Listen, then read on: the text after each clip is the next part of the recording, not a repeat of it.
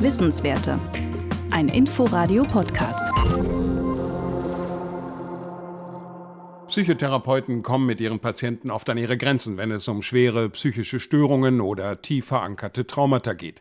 Wir durchbrechen diese Grenzen, wenn wir psychedelische Drogen in der Psychotherapie einsetzen, so Forscher, die ihre Ergebnisse beim AAAS Wissenschaftskongress vorstellten. Psychotherapies for a range of mental health conditions for which we need new and innovative treatments. Wir benötigen neue und innovative Behandlungen für eine ganze Reihe mentaler Störungen wie Depression, posttraumatisches Stresssyndrom und Suchtkrankheiten.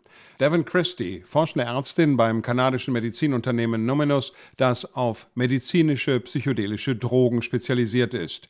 Sie, genauso wie Professor Frederick Barrett von der Johns Hopkins Universität, forschen vor allem mit Psilocybin, einem Stoff, der aus Pilzen gewonnen wird und seit Jahrhunderten von indigenen verschiedenen Völkern bei religiösen Ritualen genutzt wird. And changes in things like cognitive flexibility, which is your capacity to think differently. Das Mittel verändert die kognitive Flexibilität, erhöht die Fähigkeit, anders zu denken. Der Mensch werde praktisch von innen verändert. Derzeit laufen mehrere Studien, um Psilocybin oder MDMA, auch als Ecstasy bekannt, für den medizinischen Einsatz zugelassen zu bekommen. Patienten nehmen die Drogen vor der psychotherapeutischen Sitzung und werden dann von Therapeuten begleitet. Solche Sitzungen können bis zu acht Stunden dauern. Der Effekt aber sei sehr viel schneller als bei herkömmlicher Therapie und vor allem andauernd, sagt Frederick Barrett. Psychedelics may have their therapeutic effect through opening neuroplastic uh, windows. Psychedelische Drogen könnten deshalb ihre Wirkung haben, weil sie im Gehirn ein neuroplastisches Fenster öffnen.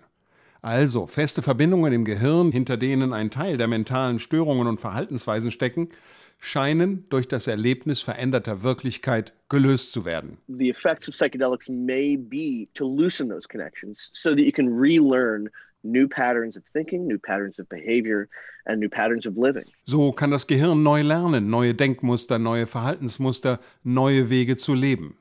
Forschung dieser Art hat es schon in den 1960er Jahren gegeben, aber wegen extrem strenger Auflagen und der Kriminalisierung dieser Drogen zum Erliegen kam.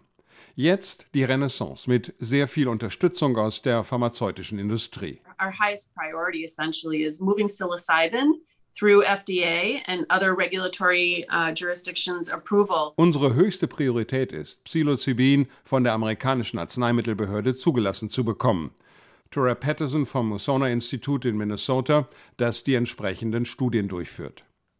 Und Nebenwirkungen?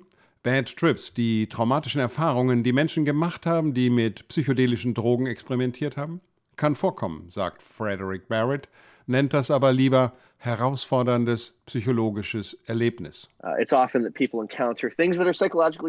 Menschen erleben Dinge, die sie psychologisch herausfordern, Dinge, die sie vielleicht in der Vergangenheit verdrängt haben.